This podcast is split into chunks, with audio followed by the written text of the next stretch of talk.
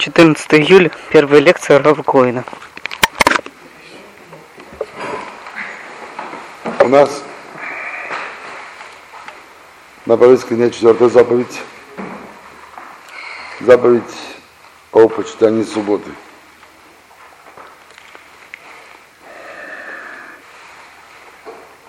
Давайте прочитаем эту заповедь в оригинале, а потом ее перевод. Захор את יום השבת לקדשו. ששת ימים תעבוד ועשית כל מלאכתך. יום השביעי שבת להשם אלוקיך. לא תעשה כל מלאכה אתה ובנך וביתך עבדך ואמתך ובהמתך וגרך אשר בשעריך. כי ששת ימים עשה השם את השמיים ואת הארץ, את הים ואת כל אשר בם, וינח ביום השביעי. על כן ברך השם את יום השבת ויקדשהו. Переводим. Помни день субботний, чтобы осветить его. Шесть дней работай и делай все дела твои, а день седьмой, суббота, Господу Богу твоему. Не делай никакого дела ни ты, ни сын твой, ни дочь твоя, ни раб твой, ни рабыня твоя, ни скот твой, ни пришелец твой, который во вратах твоих. Ибо в шесть дней создал Господь небо и землю, море и все, что в них, и почил день седьмой. Посему благословил Господь день субботний и осветил его. Давайте сначала попытаемся сформулировать вопросы, которые возникают при чтении этого текста. Помни день субботний, чтобы осветить его. Какие вопросы, друзья, возникают здесь? Давайте подумайте, у кого...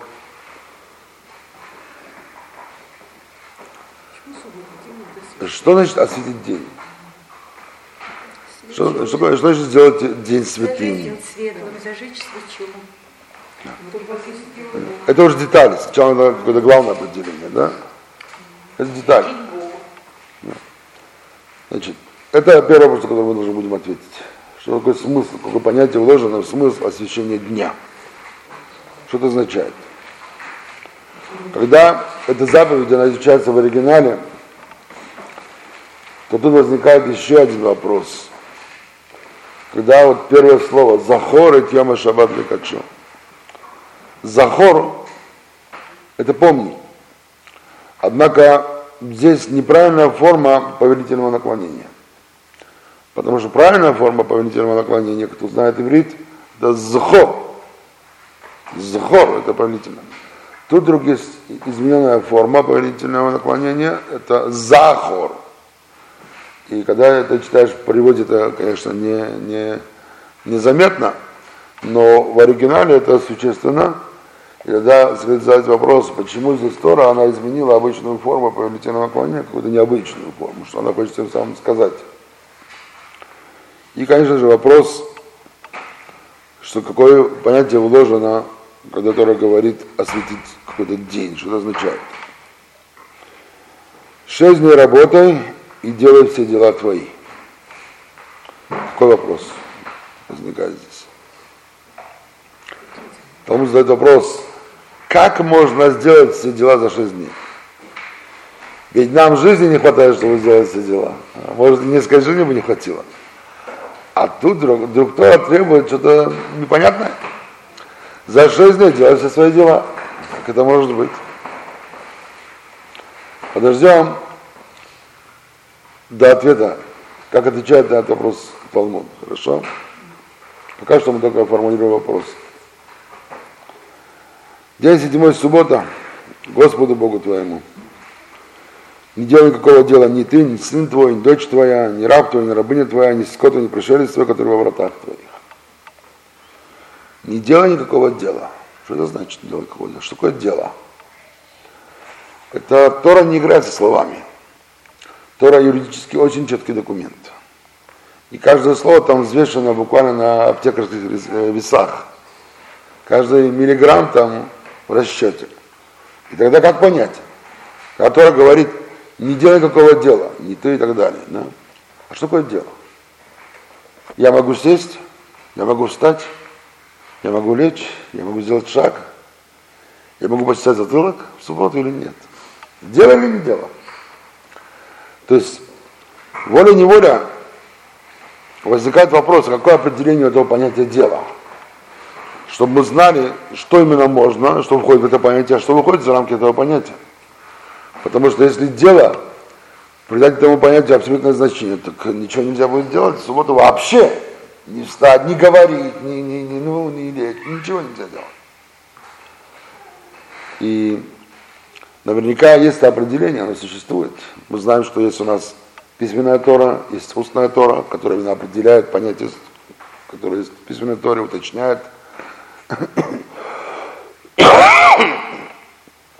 И стало быть, здесь тоже важно знать, что именно есть дело, которое Тора запрещает. Интересно, что это слово «дело» в оригинале э, звучит как «малаха». И иногда некоторые понимают э, неправильно, что э, дело подразумевается как понятие как работа. То есть не дело какой работы. Хотя, которая запрещает делать малаха, малаха это не работа. И вот тогда мы должны определить понятие малаха, которое в оригинале запрещает Тора, то, что в русском языке переведено как дело. Интересно, что само слово малаха имеет особое определение, мы дойдем до него, и его невозможно перевести, перевести точно ни на один язык мира. То есть тот смысл точности, который заложен в слове Мелаха, нет идентичного перевода, который соответствовал именно этому, этому слову. И поэтому дело это, так сказать, перевод, но это ни в коем случае не, не может выразить в точности тот смысл, который Тора вкладывает в понятие, когда она запрещает делать малаха. И вот мы должны будем определить, что это такое, что это за малаха. Почему? И главным образом э, э, вопрос, а почему это запрещено? Как, как, это, как это отражает идею субботы, смысл субботы, запрет делать малаха. И дальше. Ибо в шесть дней создал Господь небо и землю, море и все, что в них, и почил э, в день седьмой. Почил, отдохнул. Возникает вопрос, а почему Богу надо было отдыхать, когда Он создал мир? Ведь нельзя сказать, что Бог устал. Так какой смысл складывается в это понятие, что Он отдохнул? И даже если Он отдохнул, то какое-то отношение имеет к нам. Почему то, что Он отдохнул день седьмой, это должно отразиться на нас? Что все, что Бог делает, мы делаем? Хм, конечно, нет. Какая связь? Он это он, мы это мы, мы люди всего лишь. И вот вдруг здесь Тора хочет, что то, что Бог сделал, что мы тоже сделали. Почему это так важно? Какая связь? Говорит Тора, и посему благословил Господь день субботний и осветил его. То есть, поскольку он отдохнул, он его осветил, благословил и осветил. Правильно так получается? Почему? То, что он отдохнул, это связано с тем, что этот день становится освященным днем. Какая связь между его отдыхом и святостью этого дня? Вот примерно вопросы, которые мы для начала начнем разбирать. И я почти что уверен, что по ходу дела у нас возникнет еще целый ряд вопросов. И постараемся на них ответить. Начнем с самого начала. Говорит Тора, Захор, это я Машабат Лакачо. Помни день субботний, чтобы осветить его.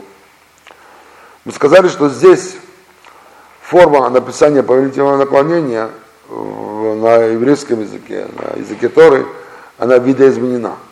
Что обычная форма «помни» в оригинале должно быть как «зхор». И вдруг здесь Тора она меняет свою обычную форму и дает некую видоизмененную форму повелительного наклонения, как «захор». В чем разница? Просто если Тора сказал «помнить», то можно было подумать так. Вот человек вспомнил за пять минут до субботы, о, суббота же наступает, как хорошо. И вот суббота. Который говорит захор, это не просто помни или вспомни.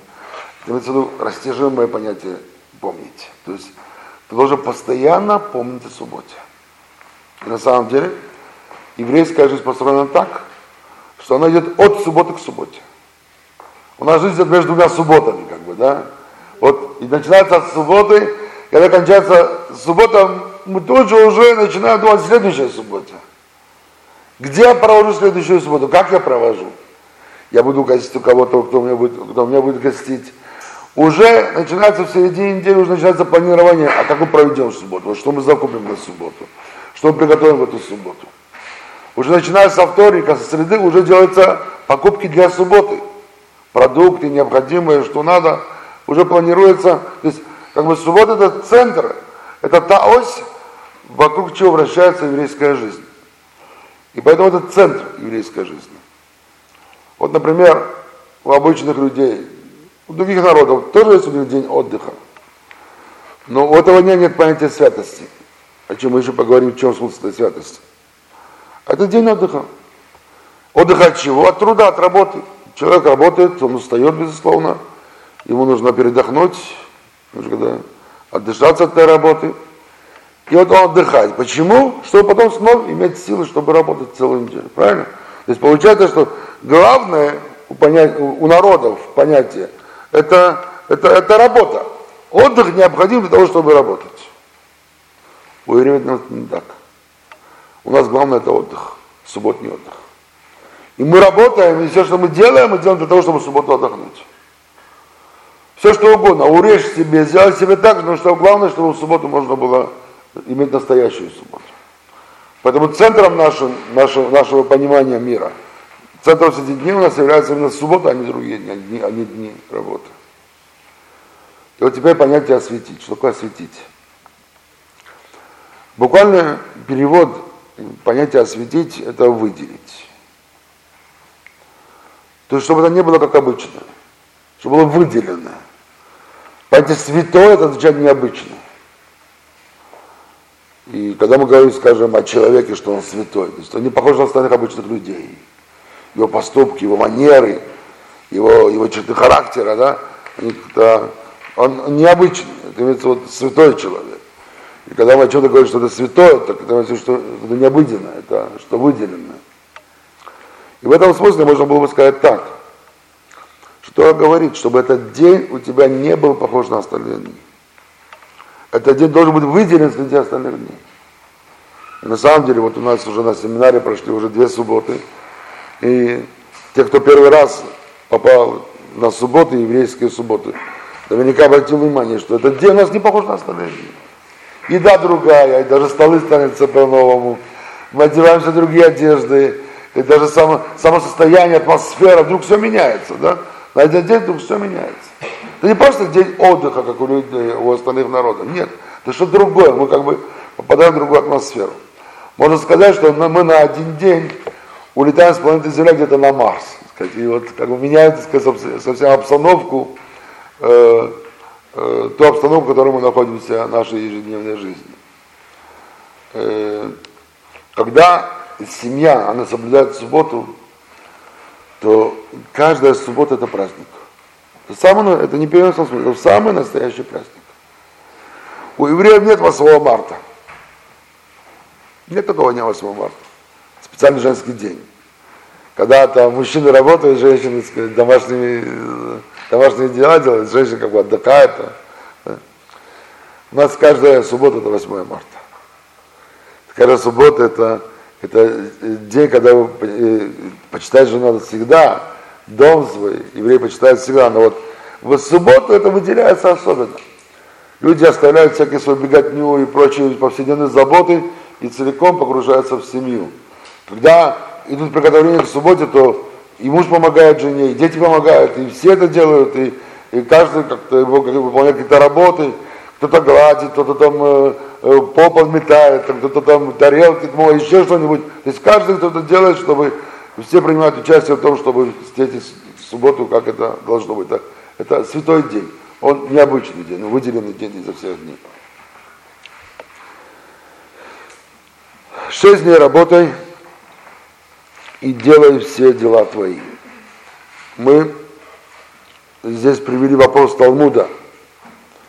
Талмуд, когда он спрашивает, что это за требование странное предлагает нам Тора? Что он определяет здесь? Шесть дней работает, делает все дела твои.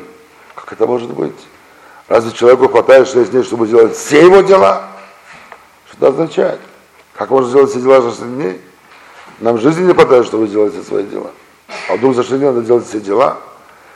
Так что какой смысл Тора вкладывает это? Смысл он такой.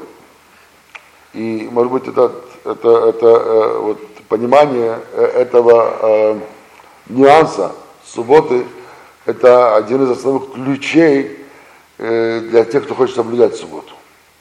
Потому что иногда люди думают, что вот субботу нельзя делать то, нельзя делать то, и как это, и непривычно, и а что можно. И люди иногда умирают от скуки в субботу, если они не умеют правильно, правильно войти в субботу.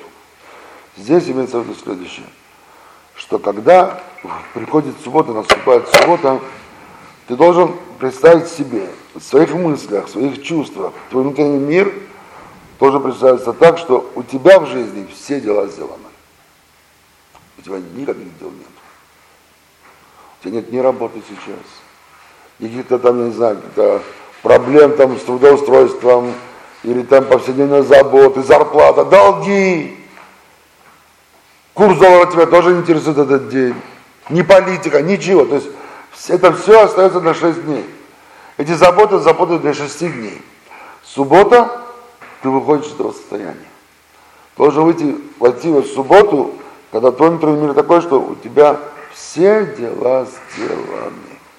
Почему? Что дает? Когда в течение шести дней мы идем и трудимся, и возьмем хотя бы вопрос заработка. Люди тяжело работают, чтобы заработать кусок хлеба. И сколько нужно человеку уделять вниманию, энергии, силы и времени, чтобы заработать себе кусок хлеба. И он вкладывает туда свои возможности. И отрывает время от семьи, и э, от всего, чего бы сейчас хотелось бы делать, но он вынужден идти зарабатывать, делать свою работу. У человека может возникнуть э, мнение о том, что вот именно его заработок зависит от его самого, от его работы, от его работодателя, от босса, от еще чего-то, от государства. Приходит суббота и учит тебя истине. Знай, что вся твоя жизнь, и твой заработок, и твоя работа зависит только от него. Это правда, это истина. Но в шесть дней они, эта истина как будто сокрыта от нас. Шесть дней, чтобы жить этой истиной, нужно быть очень глубоко проникнуть человеком, этой верой. Шаббат это просто. Ты изначально строишь свой шаббат так, что ты знаешь, этим миром управляет Всевышний. И все, что он дает, это он дает. Он дает все, что я получаю в этом мире, это все я получаю от него. Даже если я должен приложить свои усилия, свои старания, но только от Него. Сказано в псалмах Давида, им Хашем лоивне байт, шав амлу бонавбо. Им Хашем лоивне ир, шав шакат шумер. Если Господь не построит дом, напрасно трудились строители. Если Господь не охранит город, напрасно старается стражник. Все зависит от Бога. Да, мы люди прикладываем усилия. Но только если это веление Бога, это его желание, наши усилия, они увенчаются успехом. Если нет, никакие наши усилия не помогут. И вот когда человек это выясняет себе, когда он ходит в субботу, когда он делает в субботу, уже все готово. Тот, кто не готовится к субботе, у него нет субботы. Тот, кто не готовится к в пятницу, чтобы все завершить, у него не может быть суббота. Что он не будет есть в субботу, как у него дом будет в субботу, то есть поэтому это вот приготовление к субботе, вот подход к субботе, это настрой на субботу, что у тебя все дела сделаны. Это основной ключ понимания субботы. Это не просто там, то нельзя, и то нельзя, и то нельзя. Нет, то нельзя и нельзя, потому что не нужно. Вот это необходимо, чтобы это прошло внутри меня. Приведу вам пример из моей личной жизни.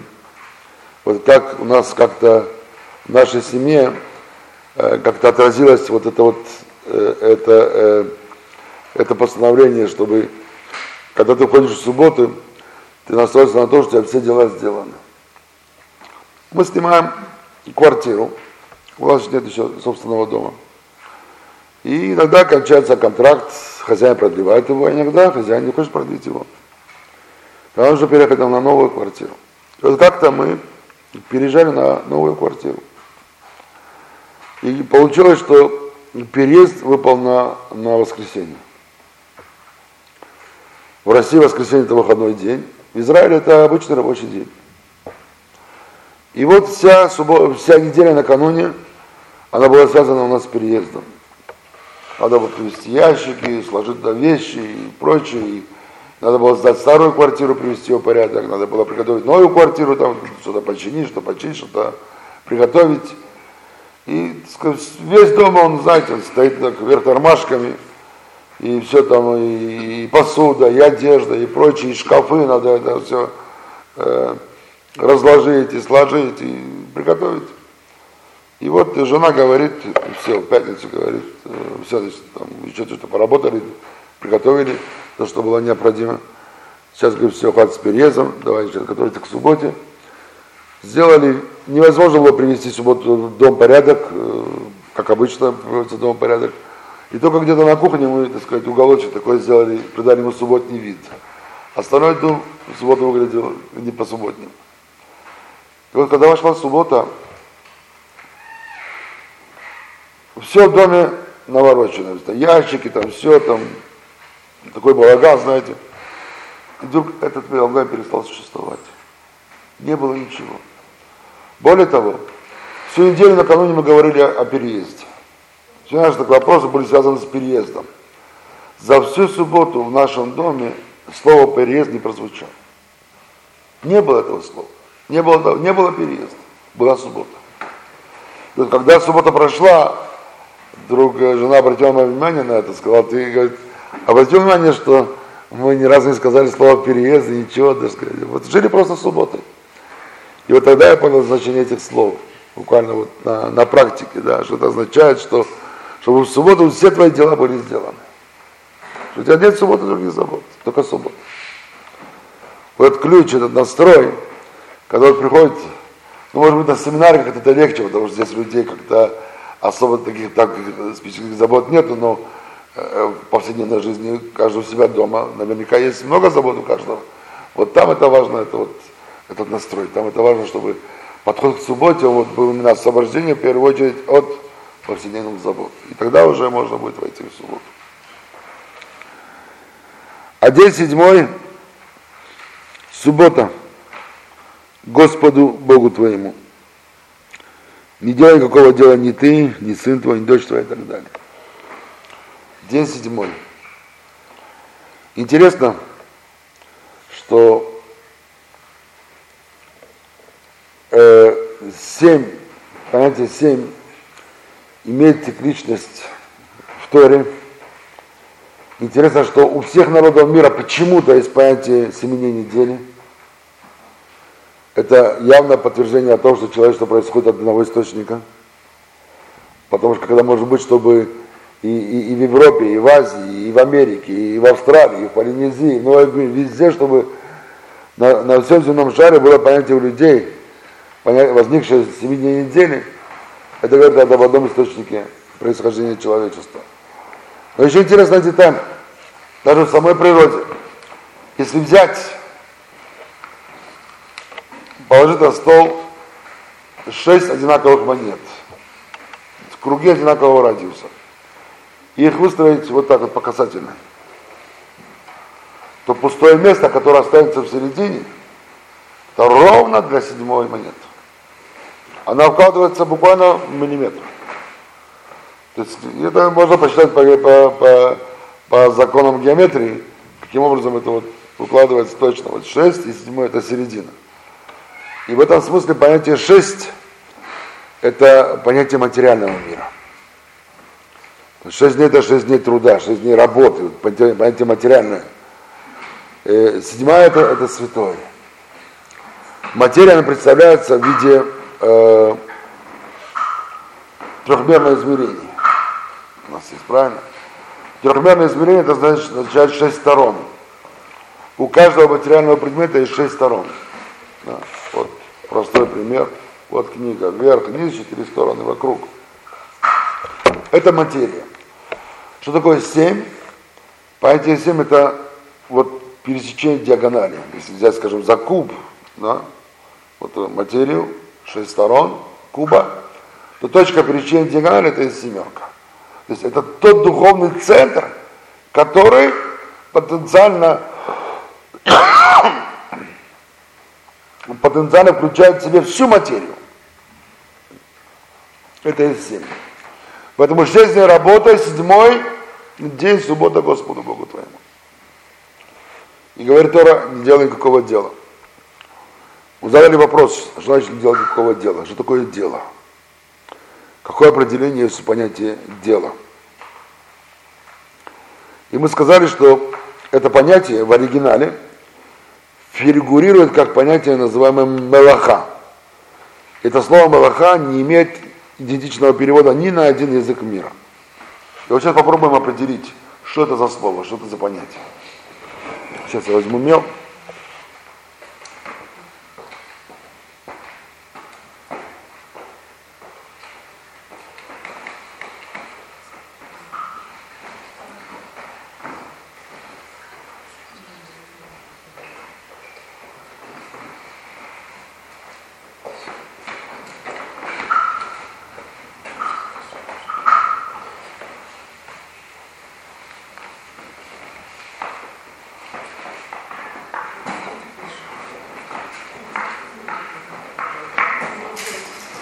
Вот так пишется это слово мелаха.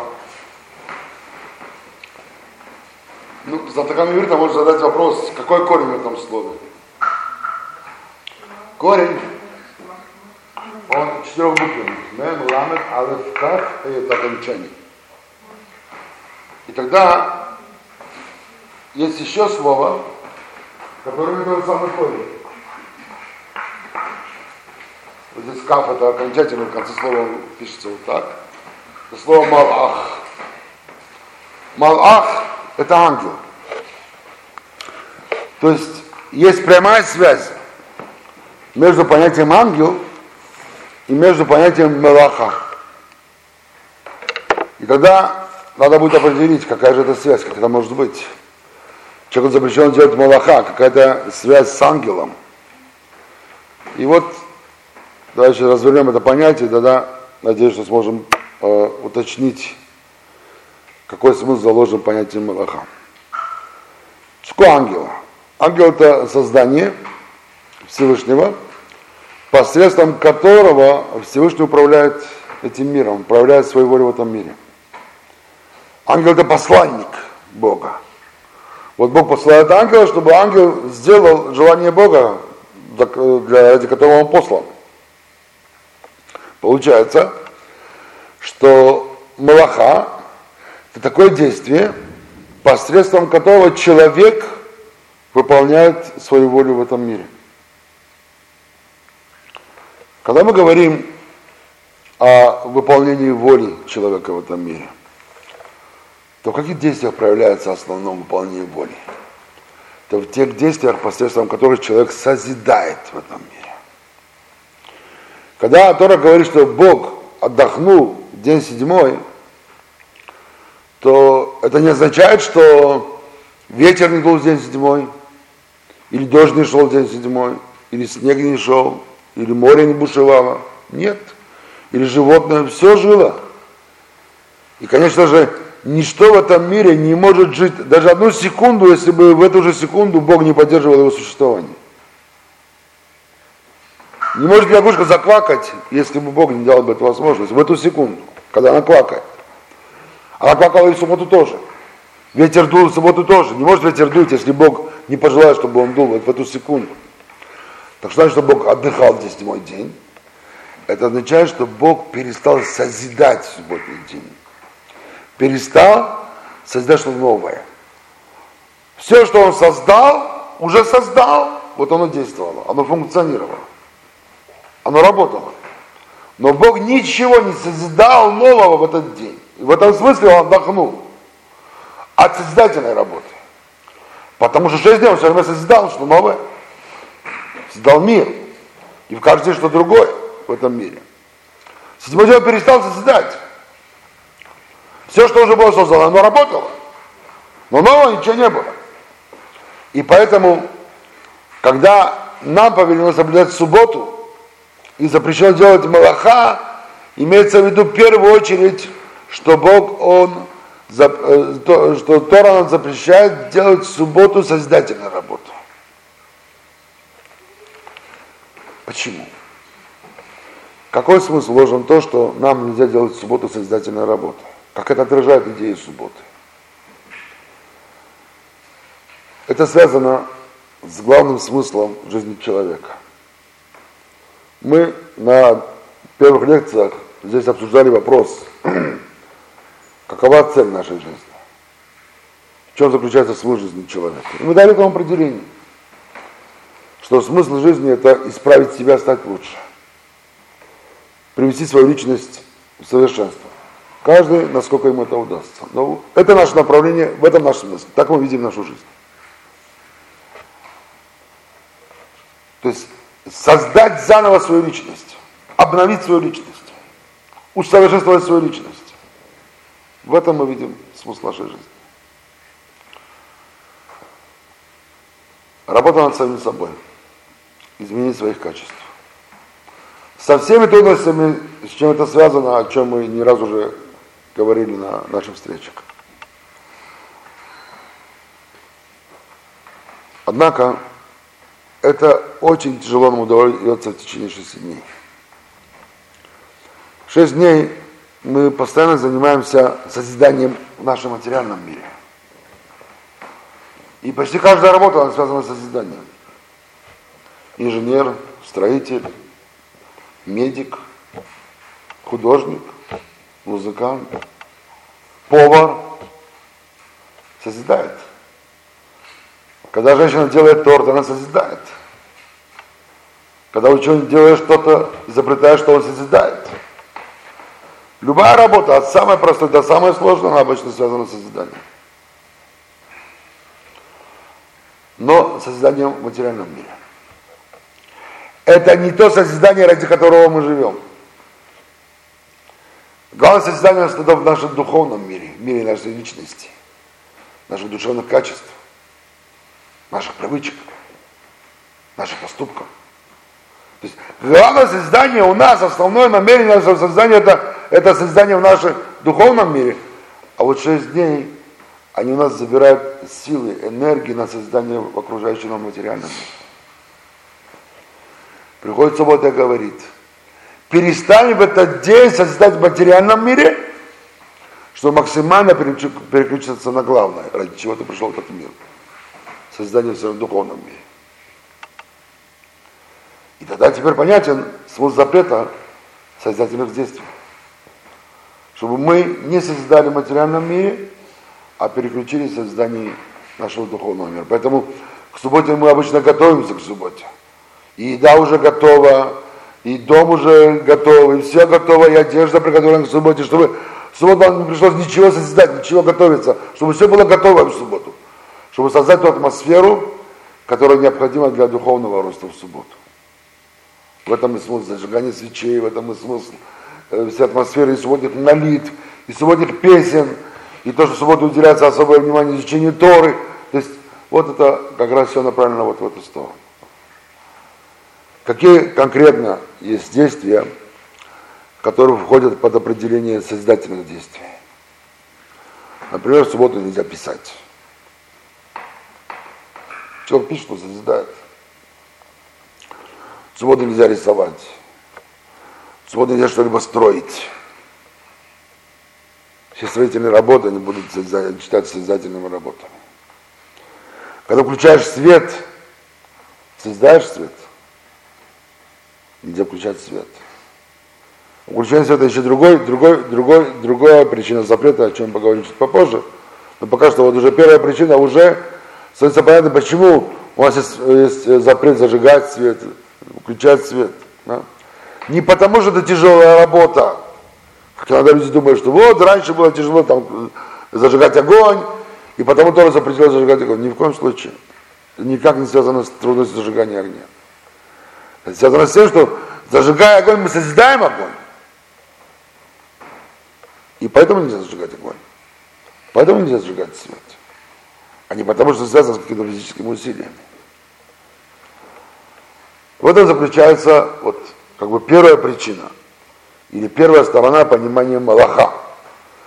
Все созидательные работы на наши посланники в мир, посредством которых мы созидаем, созидаем этот мир. Есть еще одно определение у понятия Малаха. Оно связано со следующим аспектом, который является очень важным в выражении человеческой личности. Обратите внимание, человек и мир. Одно из основных предназначений люди видят в покорении природы и в использовании сил природы на свои нужды. Весь научно-технический прогресс, он связан именно с покорением природы, с преобразованием природы. Безусловно, это важнейший, важнейший момент в жизни человека. Когда Бог создал человека, Адама, он ему сказал, я даю тебе власть от природы. Иди, используй, преобразуй ее на свои нужды. Власть над природой, а она твоя. Он специально для того и создал природу, и дал тебе возможность преобразовать, ее на, на, на свои нужды. Но у покорения природы есть как положительный аспект, так же и отрицательный аспект. И отрицательный аспект – это опасность, которая заложена в покорении природы. В чем эта опасность? Опасность в том, что покоряя природу, видя свою власть над ней, преобразуя ее, разгадывая ее секреты, человек начинает мнить подсознательно, а потом даже сознательно себя хозяином природы, властелином природы. Он прикажет свой делать.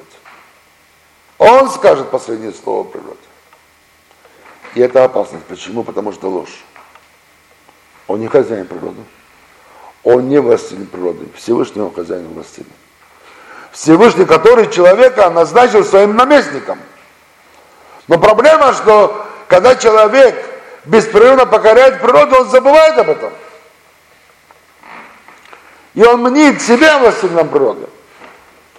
Это то же самое, как император посылает полководца, чтобы захватить такую-то территорию. И полководец, сделав это, и захватив территорию от имени императора, вдруг устанавливает там свою власть, объявляет себя императором.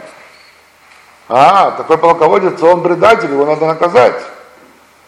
Да, ты можешь властвовать на этой территории. Почему? Потому что император тебе дал это полномочия. Но не объявлять себя там императором. Вот это ошибка, которая возникает у человека. Обратите внимание, что именно с научно-техническим прогрессом у человечества было связано отход от религии, отход от Бога. Я же говорю обо всем человечестве, обо всей цивилизации. Начиная с 18-19 столетия, да, последние 2-3 века, когда он начался этот научно-технический прогресс. Именно тогда человек вдруг перестал нуждаться в Боге. Почему? Потому что возомнил себя Богом. Возомнил себя властелином природы. Тора предупреждает нас уже 3300 лет тому назад, чтобы этого не произошло у евреев. Да, покорять природу, конечно. Преобразовать ее в своих целях, конечно. Но чтобы ты не возомнил себя властелином природы, раз в неделю ты не будешь делать никакого действия, которое бы проявляло твою власть от природы. Это второе определение Малаха. Поэтому в шаббат нам нельзя совершать поступки, которые отражают нашу власть над природой. В чем конкретно это может проявляться? Например, нельзя сорвать цветок в субботу. Почему? Потому что срывая цветок, ты забираешь у него жизнь. Ты убиваешь его. Цветок создан ради тебя. Ради человека, конечно. Поэтому в течение шести дней, пожалуйста, можешь сорвать цветок, можешь подарить свое изумленное букет цветов, это на то цветы созданы. Ты можешь э, брать животных, брать птиц, тебе нужно их поесть, пожалуйста, зарежь, для которого они на то и созданы, для тебя не созданы, только не в шаббат. В шаббат нельзя этого делать, нельзя ловить животных, нельзя резать животных. В шаббат нельзя сеять, скажем, выращивать растения в шаббат. Любой поступок, который мог быть связан вот с покорением природы, в субботу они запрещены. Это получается, что теперь мы уже имеем более полное определение понятия Малаха. С одной стороны, это действия, посредством которых мы созидаем в окружающем мире. С другой стороны, это действия, посредством которых мы проявляем свою власть над миром, контролируем этот мир, покоряем этот мир, управляем этим миром. Вот теперь, соединяя эти два понятия вместе, мы получим всю вереницу, весь список запрещенных в субботу действий. До сих пор первая часть этой темы. Мы сейчас продолжим, мы сейчас увидим, что это только первичная картина, теперь эта картина станет чуть-чуть сложнее. Перейдем ко второй стадии объяснения понятия субботы. Пока что на этой стадии, друзья, вопросы, пожалуйста.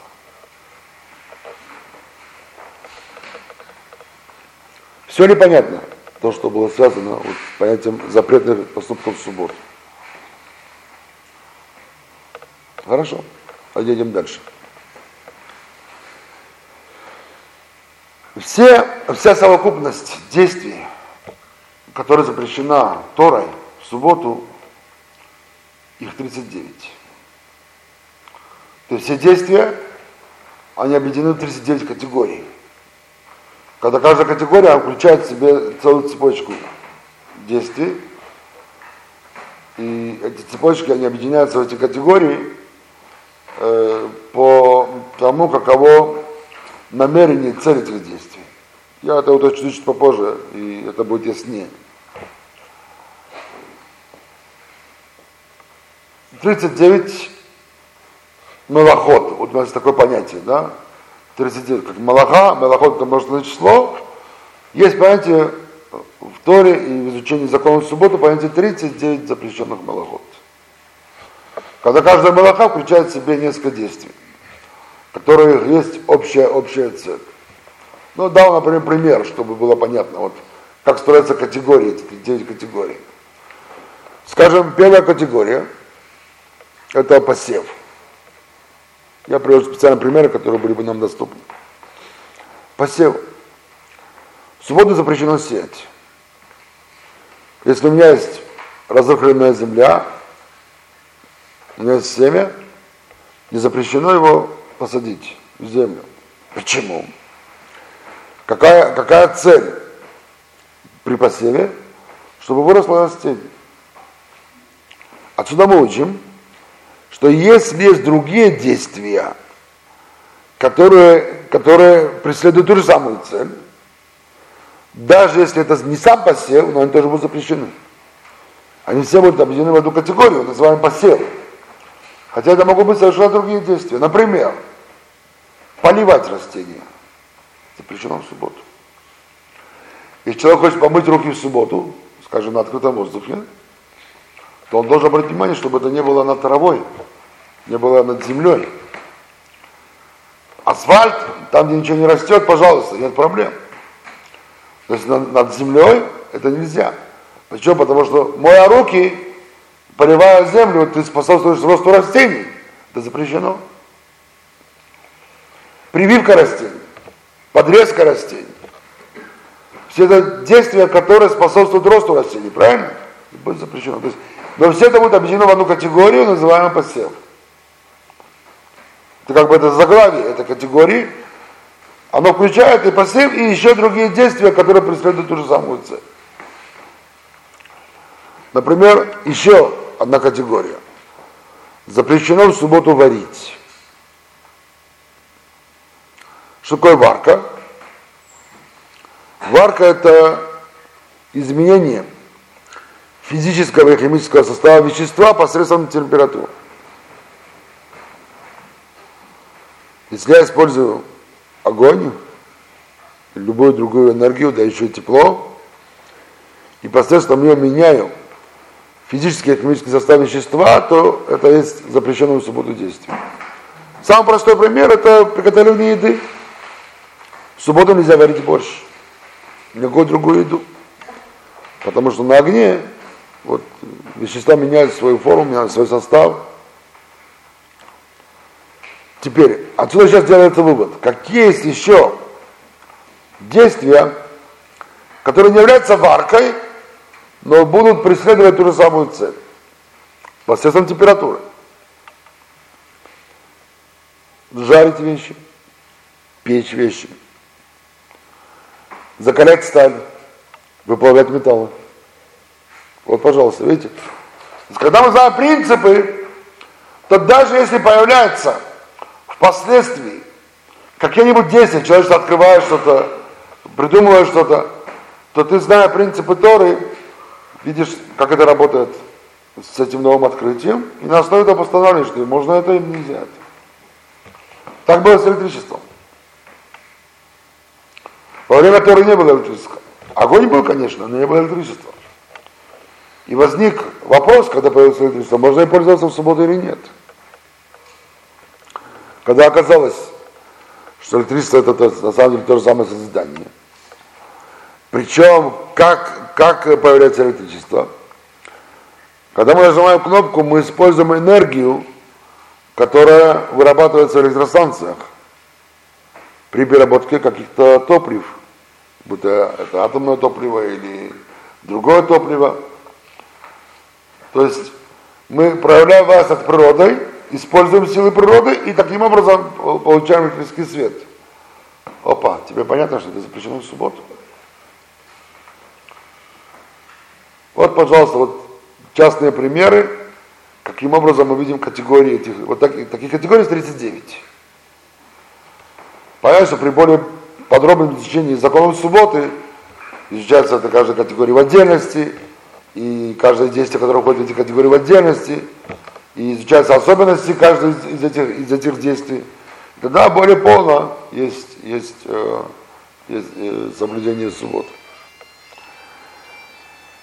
Когда мы говорим о принципах запрещенных действий, то выясняется интересная деталь, что объяснение, которое мы сейчас дали здесь, то есть запрет субботних действий по, по принципу запрета созидания в материальном мире и запрета проявления власти контроля над природой, Оказывается, что этому определению удовлетворяют только 38 из 39 категорий.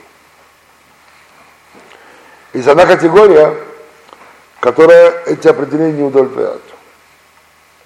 Эта категория называется перенос вещей из частной сферы в общественную или из общественной в частную и перенос вещей в общественную сферу. Объясню более простым языком. В субботу одно из запрещенных, действий – это вынести вещи из дома на улицу. Любую вещь. Единственное, что можно выносить, это свою одежду и принадлежности, скажем, если у женщины есть украшения, ожерелья, там, колечки, всякие цепочки и так далее, как бы частью одежды, очки, шапочка, если кто носит. Да? То есть вот так, такие вот. Но в карманах ничего нельзя носить. В руках ничего нельзя носить. И тот, кто это совершает, он, он, он нарушает, он нарушает шаббат. Теперь,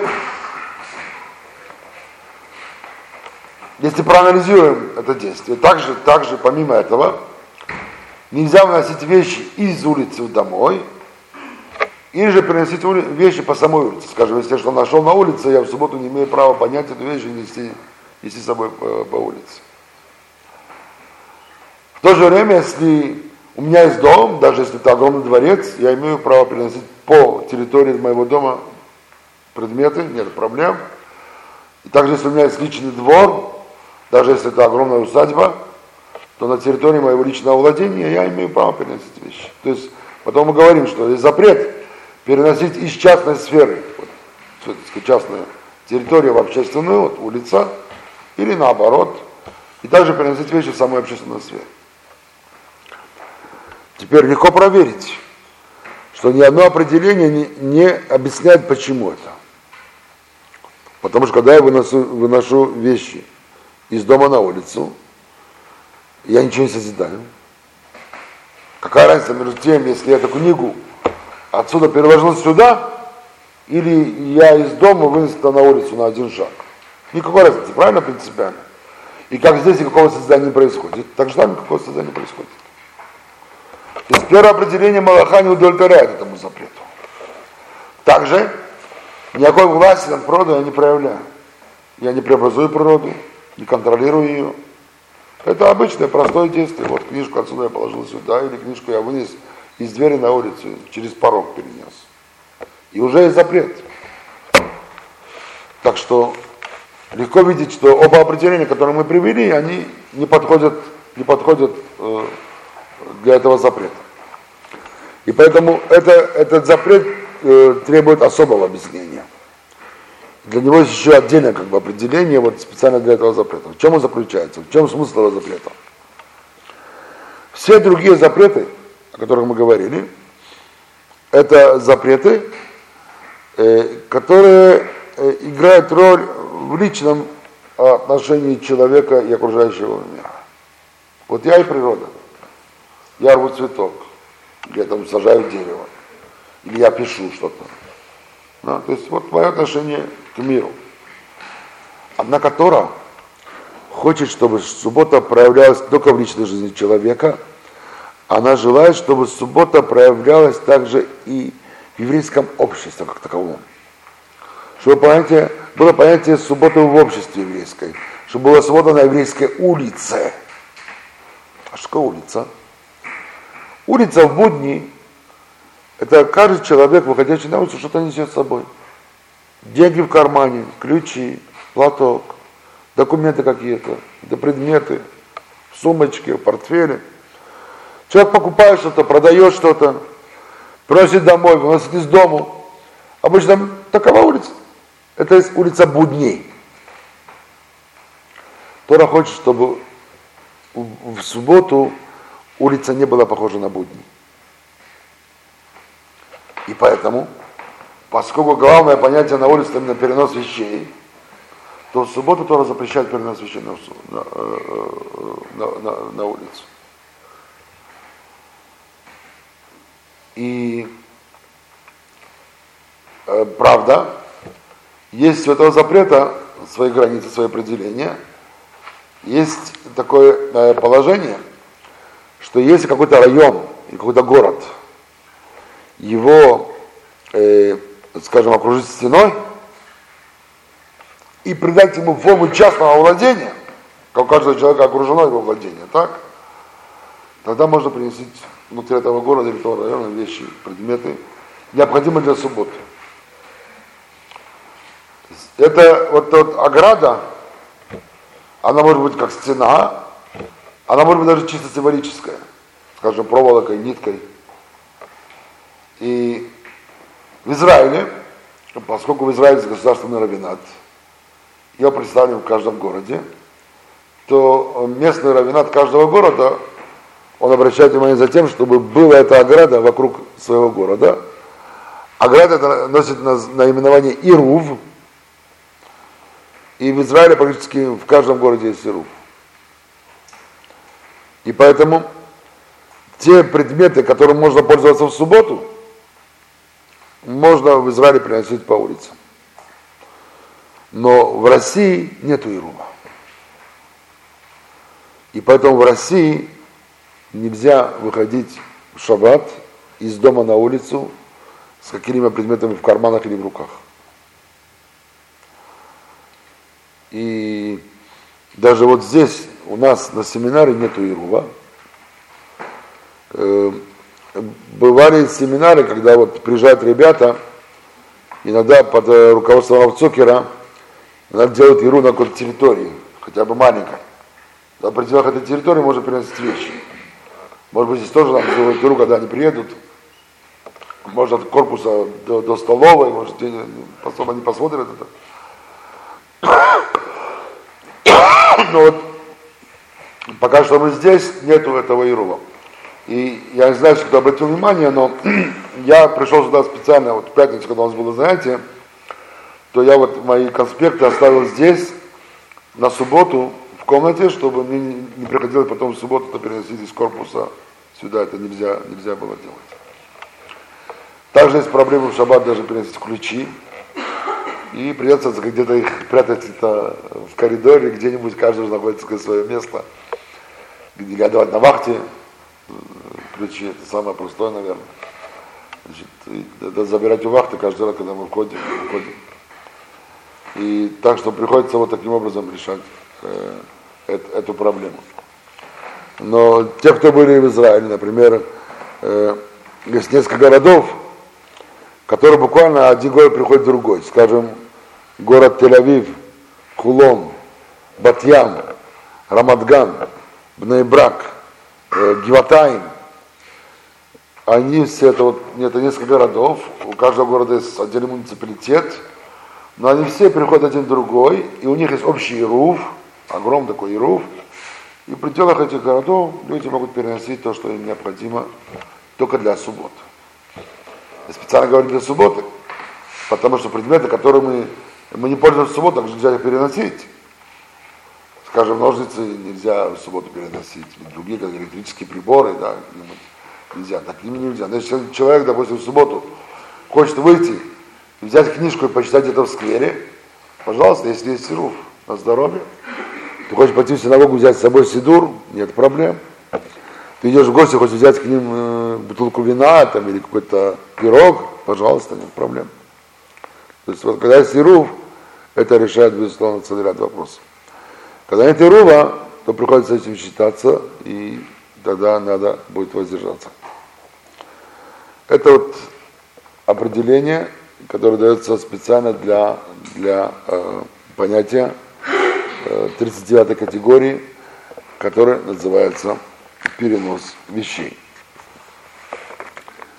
Ну, э, извините, можно спросить? Да, конечно. А как в условиях наших городов уйти? Куда? Там некуда спрятать ключ. Как на шее? Переносить нельзя. Какая разница, на шее или в руках? Э, значит, э, способ, который находит обычно в этой ситуации, э, он такой старается сделать пояс, и ключи, как бы это играют роль упряжки, пряжки в поясе. И таким образом, как бы часть одежды становится ключи, тогда вот переносят. Даже в Америке изобрели специальный пояс для ключей. И сказать, многие американские евреи, они носят именно такие пояса. Специально, где пряжка становится на ключи, они все середине как украшение, как часть одежды, вот таким образом переносят. А просто как в кармане или там сумочка или что, это, это большая проблема. Соседей можно оставить, кому доверяешь? Э, если вы не выходите к соседям на улицу ради если этого, то можно. на улицу. Да, Нет, есть, не выходя, в есть, подъезде. Да, если под дверь, тогда нет проблем. Mm-hmm. Да, тогда это меньше. Нет, ну это значит, что и транспортом нельзя пользоваться. Потому что ну, шаббат в любом случае нельзя пользоваться транспортом, понятно? Шаббат э, вы не пользуетесь на транспортом. Да. ты идешь погулять. Можно погулять, можно просто, конечно, конечно. Шаббат можно, наоборот, шаббат нужно погулять, отдохнуть, конечно. В больших городах. Не, ну почему? Ну, есть иногда, есть иногда люди, которые, э, которые э, воздерживаются от соблюдения субботы, потому что им необходимо идти на работу в шаббат. И если кто может освободиться от, от работы в шаббат, если есть такая возможность, или договориться там с начальством или еще что-нибудь, то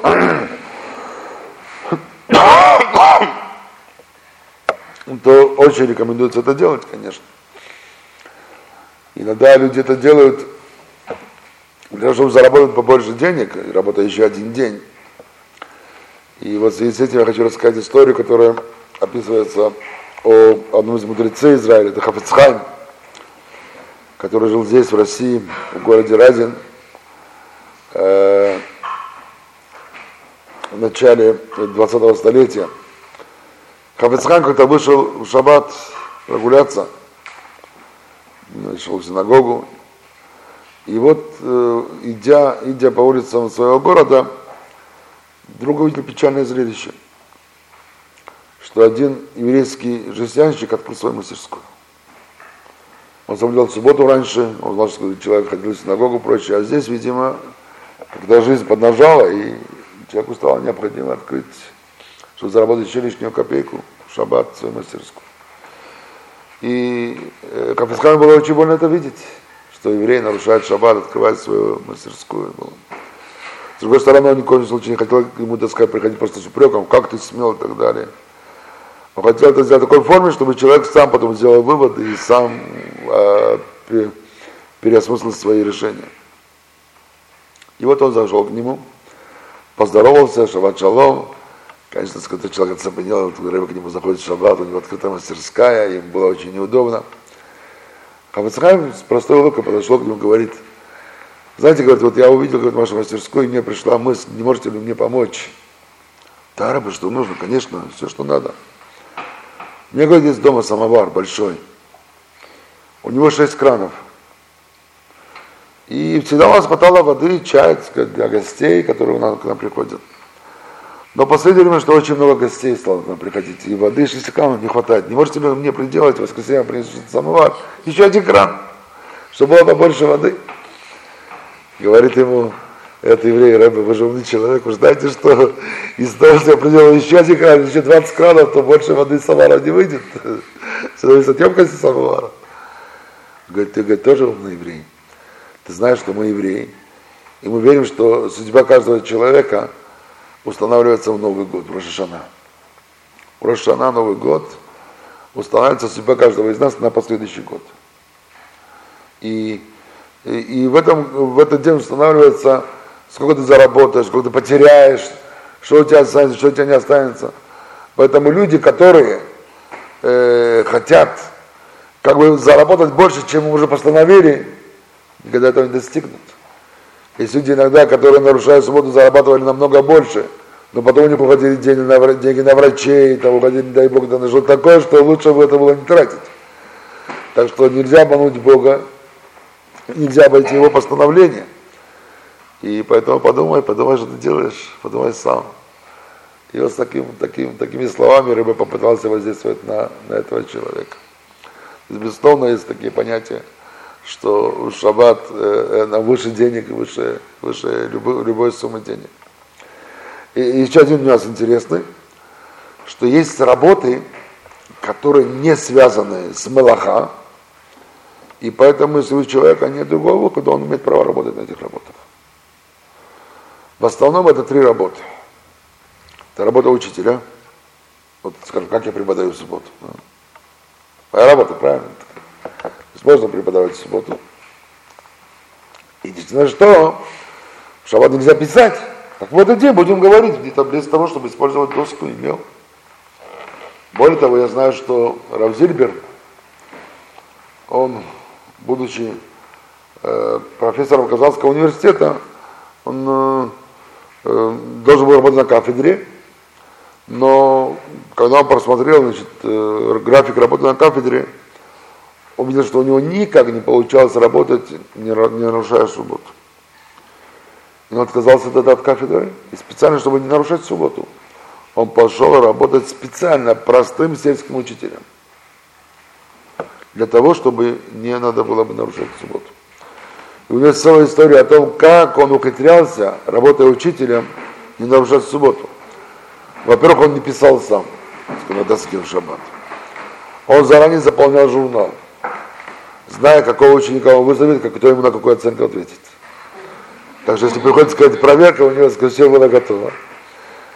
Он никогда не вызывал к доске еврейских детей в шаббат. И только не еврейских детей. И он диктовал пример, который сказал, надо писать, они писали эти примеры, упражнения, и решали на доске и прочее. Это было, нет проблем. Пожалуйста, это можно делать. Э, и, а, сам, а сам он не писал. То есть вот, пожалуйста, находили форму, каким образом. Потом еще целая история была, как его дети умудрялись соблюдать субботу, учась в советской школе. Когда, скажешь, шаббат, то, то, рукав там болела, то палец там был перевязан в бинт, еще что-нибудь, еще что-нибудь. То есть вот находили такие возможности. То есть первая работа это вот работа учителя. Так, один вопрос. Пожалуйста. Если ты преподаешь, но преподаешь ком- компьютер, если ты его не включаешь, Если ты к нему не подходишь, а просто, так сказать, издали все это дело объясняешь, это можно? А, там же надо что менять, там нужно что нажимать на клавишу, правильно? Нет, в конце концов ты можешь сказать, нажмите на клавишу такую. А, это да, тогда нет проблем, конечно, То конечно. есть, если все остальные... Конечно, если дети не еврейские дети, то это, пожалуйста, конечно, можно это делать, безусловно. Это тот же самый пример, как и с доской, конечно, да. Теперь вторая работа, это работа охранника. Снова, как обычно при работе охранника, если только не нужно там носить оружие, тогда это проблема. Если как просто нужно стоять и охранять, там, и там, проверять, там, кто входит, кто выходит и так далее, то, то это можно делать. У, у меня самого с э, работой охранника связана особая история. Когда я пошел учиться в Вишиву, то до того я работал и зарабатывал неплохо. А вдруг оставив себе работу и целый день сидя над книгами, изучая Тору, вдруг э, не стало денег, и как-то надо было иметь какие-то деньги на необходимые расходы. Я какую-то работу, чтобы хоть немножко было, можно было что-то там подработать и иметь какие-то карманные деньги хотя бы. И я попросил своих знакомых что-то найти мне. И мне нашли работу, которая меня ошеломила. Значит, работа это работа в субботу, именно в субботу, э, у, стены, у западной стены в Иерусалиме охранником. То есть я удивился, что это разрешено, и тогда не знал. Только вот начинал соблюдать, только делал первые шаги. Я подошел к раввину, который был главным раввином у западной стены, и спросил его, как это можно делать, как можно работать в субботу. Он сказал, что это разрешено, потому что э, твоя работа не нужна, не, не, не нужно, чтобы ты делал малаха. И поэтому это разрешается твоя работа в субботу. Э, Единственное, что, поскольку ты хочешь это получать деньги, то чтобы не было так, что вот именно в субботу ты приходишь, уходишь и за это получаешь деньги, необходимо, чтобы твоя работа она начиналась как бы до субботы и кончалась после субботы, чтобы суббота вошла как бы в будни, да. Да поэтому приходи чуть раньше до субботы, а потом вечером уходи попозже после субботы, чтобы тогда можно было и зарплату за это получать. Есть свои, свои, свои принципы в этом вопросе. И вот несколько месяцев я проработал таким образом охранником э, у, у западной стены в Иерусалиме. Э, третья работа – это работа официанта. Поваром нельзя в субботу работать, надо готовить, надо варить, жарить и так далее. А вот официанта, пожалуйста. Почему? Потому что на самом деле любая домохозяйка это официант, правильно? Дома у себя дома. Э, надо накрыть на стол, надо убирать на стол.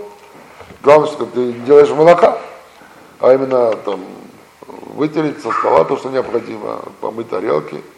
Правда, надо знать, как это делать, потому что в шаббат, например, нельзя пользоваться мокрыми тряпками.